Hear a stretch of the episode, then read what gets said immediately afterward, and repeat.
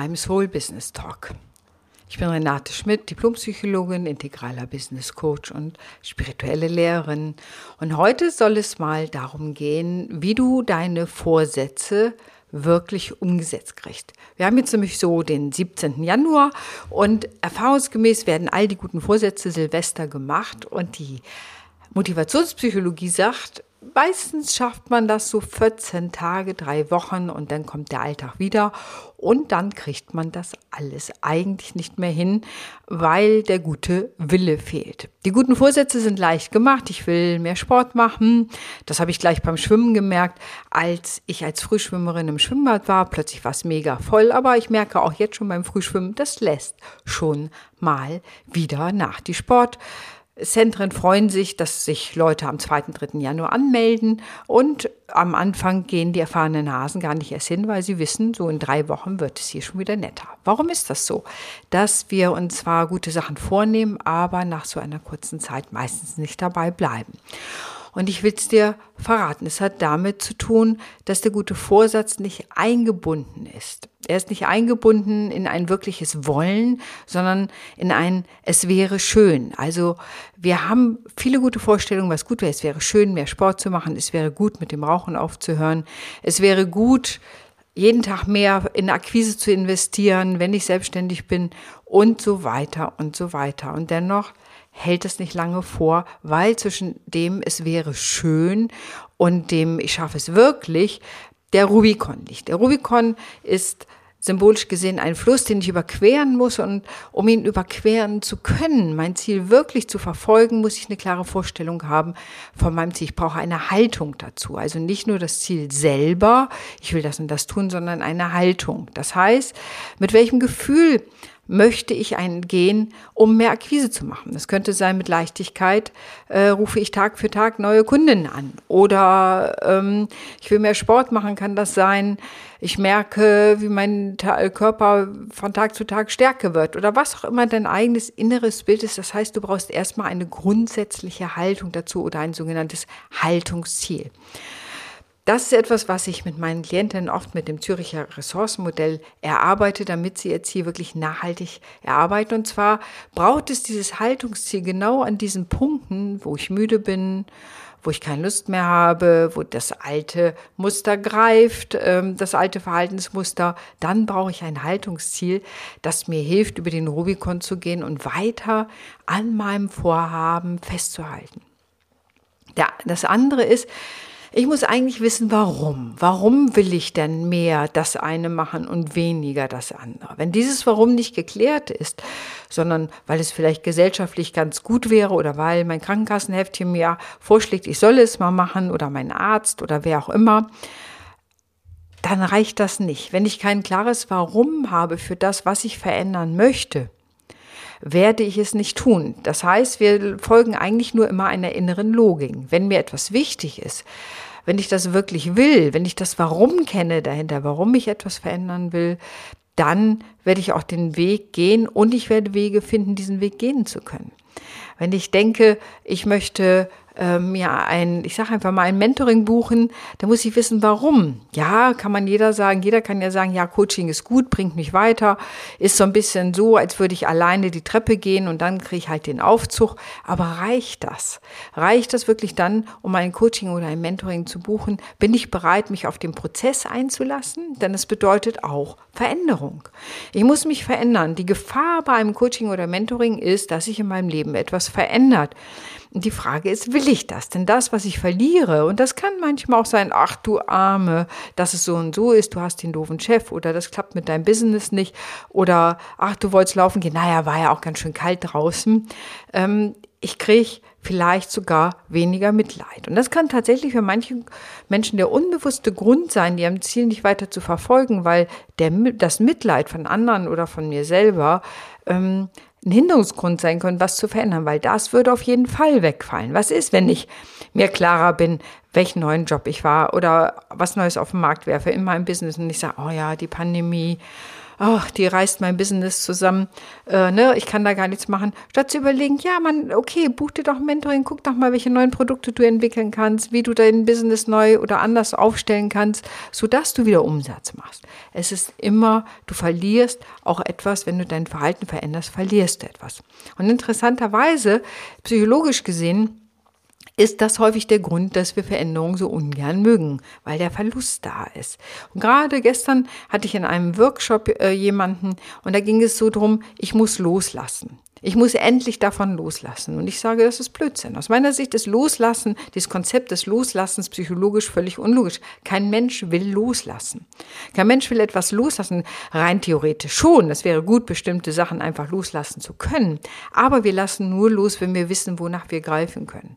Also die grundsätzliche Frage, was habe ich davon, muss beantwortet sein. Nur loszulassen ist völlig unattraktiv, weil da habe ich nur einen Verlust und ich weiß noch nicht, was Neues kommt. Wenn ich sage, ich möchte es loslassen, ich möchte zum Beispiel mh, mm, vielleicht mich auch von einem Business-Konzept verabschieden, was ich in meinem Business habe und äh, die heiligen Kühe schlachten, weil die waren zwar ganz nett, aber im Grunde passen die nicht mehr in die Zeit oder passen vielleicht auch nicht mehr zu den Kunden, mit denen ich arbeiten will, dann ist es an der Zeit, die loszulassen, aber auch was Neues zu entwickeln. Also es braucht immer was Neues, es braucht das Wohin ich gehen will, dann sind Menschen bereit, etwas loszulassen. Solange das Wohin, also diese neue Situation, die neue das neue Ziel erleben, das neue Leben nicht irgendwie in irgendeiner Weise emotional nachvollziehbar ist, lassen Menschen nicht los.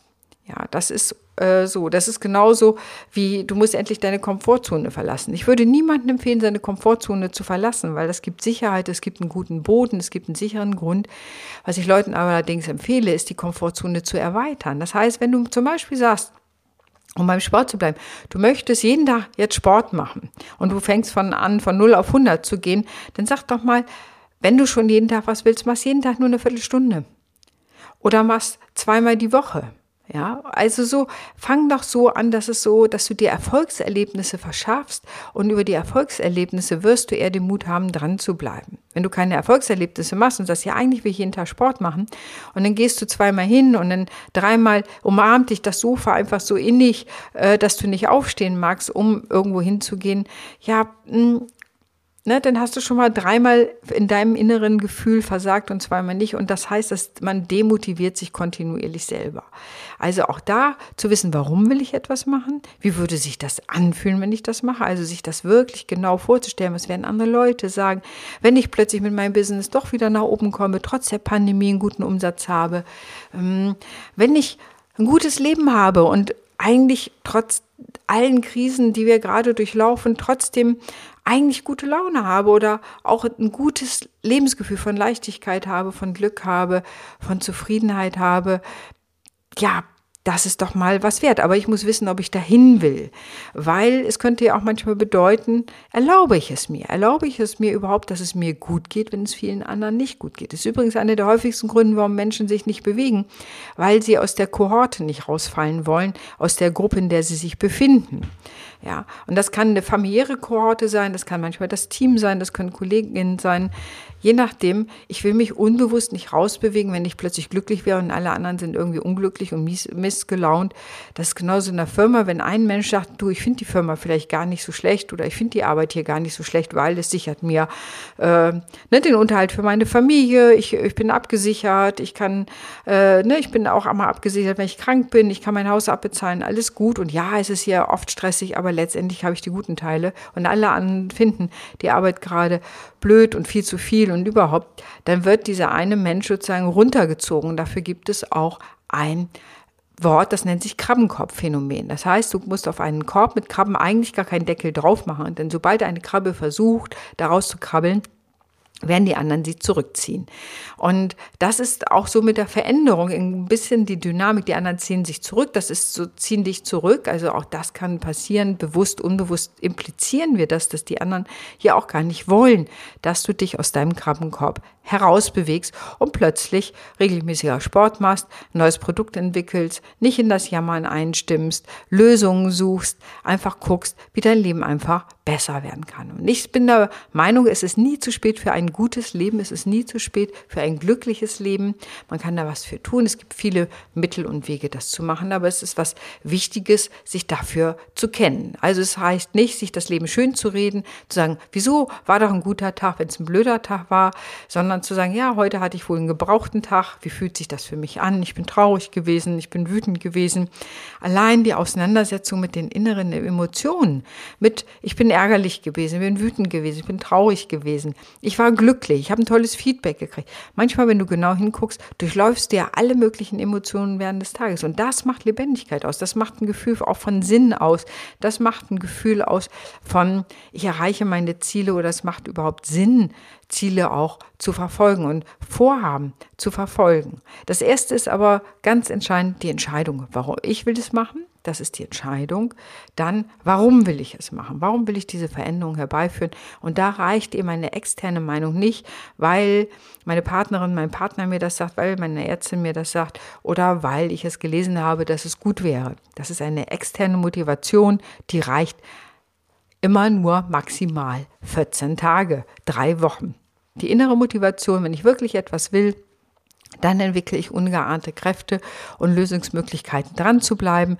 Dann bin ich gnädig mit mir, wenn ich es mal nicht schaffe, bleibe aber trotzdem dran, ziehe mich nicht selber runter innerlich. Ich habe eine innere Haltung, warum, wie ich da das Ganze angehen will und kann so auch meine Neujahrsvorsätze langfristig umsetzen, wenn sie denn stimmen. Und da sind wir im Grunde beim ersten. Du musst überlegen, ob sie für dich stimmen oder ob sie einfach nur gemacht werden worden sind, weil es so gut wäre, etwas zu tun. Oft gibt es einen guten Grund für ein Verhalten, das man tut, im Guten als auch im Schlechten. Es gibt immer einen guten Grund dahinter.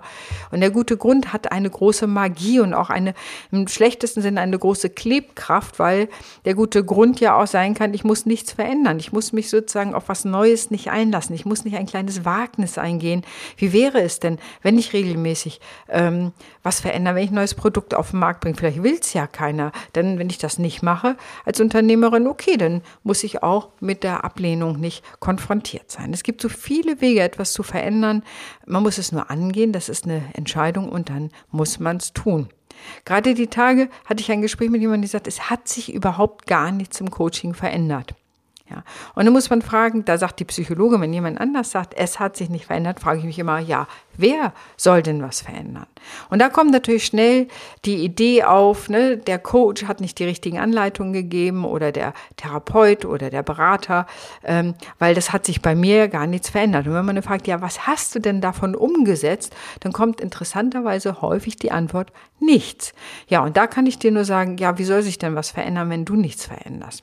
Also wenn du dich selber bei dem Satz erwischt, es hat sich gar nichts verändert, dann kannst du sicher sein, dass du nichts verändert hast. Ersetze das S einfach mal mit ich und dann wirst du gucken, äh, wo du dann stehst. Also hier geht es ja eigentlich darum, wie kannst du deine guten Vorsätze umsetzen und das ist ja erstmal gut, dass du welche gemacht hast. Es gibt auch welche, zum Beispiel, ich mache keine guten Vorsätze äh, zu Silvester, weil ich einfach in so einem Dauerlebensprozess bin, zu sagen, was möchte ich, wie will ich mein Leben gestalten. Ich mache natürlich immer auch mal, ich mache mir zum Beispiel in den Rauhnächten, das sind zehn Tage lang zwischen dem 25. Dezember und 6. Januar, da ähm, das sind genau genommen zwölf Tage. In diesen zwölf Tagen und Nächten mache ich mir Gedanken, sozusagen schließt das alte Jahr, bereite das neue vor, äh, überlegt auch, was ich will, was ich im Alten lassen will. Also es ist hier ein viel tieferer Prozess und das, was ich denn denke, wie das neue Jahr, was ich da gestalten möchte, was ich erreichen möchte, hat eine andere Verwurzelung.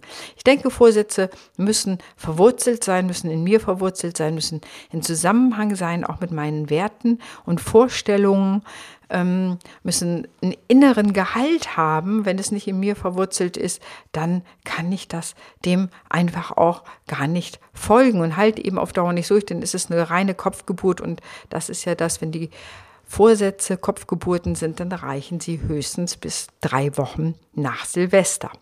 In diesem Sinne habe ich, habe ich dir einige Inspirationen gegeben, wenn du das gerade bei dir gemerkst, äh, merkst, dass so deine Vorhaben so ein bisschen bröckeln, deine Silvesterschwüre irgendwie schon fast in Vergessenheit geraten sind und du möchtest trotzdem etwas in deinem Leben verändern, hast du mehrere Möglichkeiten. Das eine ist, den Vorsatz zu machen, wirklich klar zu machen, was will ich tun und warum will ich das tun, sich klar zu machen, es kostet einen Preis, unter Umständen des Preis ein bestimmtes Mitleid oder äh, ein Jammern nicht mehr haben zu können. Und ähm, du kannst natürlich gucken, mit welcher Haltung möchtest du machen und wie soll sich dein Leben verändert haben, wenn du das alles machst, sich das klar zu machen. Wenn du merkst, das alles reicht nicht aus und du kommst nicht weiter, dann gibt es immer noch die gute Möglichkeit, ein Mentoring zu buchen. Dafür kannst du dir bei mir ein Gespräch buchen, erstmal ein kostenloses zum Kennenlernen und dann können wir doch mal gucken, wie ich dich weiterbringen kann oder dir weiterhelfen kann auf deinem Weg. Und ich bin ja Soul- und Business-Mentorin. Das heißt, ich arbeite auf beiden Ebenen, auf der Ebene der Persönlichkeit, aber auch des Business und integriere das mit Spiritualität. In diesem Sinne wünsche ich dir einen fantastischen Tag, ein gutes Leben und dass du deine Ziele und alles das, was du gern möchtest, verfolgst, sodass du glücklich werden kannst. Danke, dass du zugehört hast und bis zum nächsten Podcast sage ich schon mal Tschüss.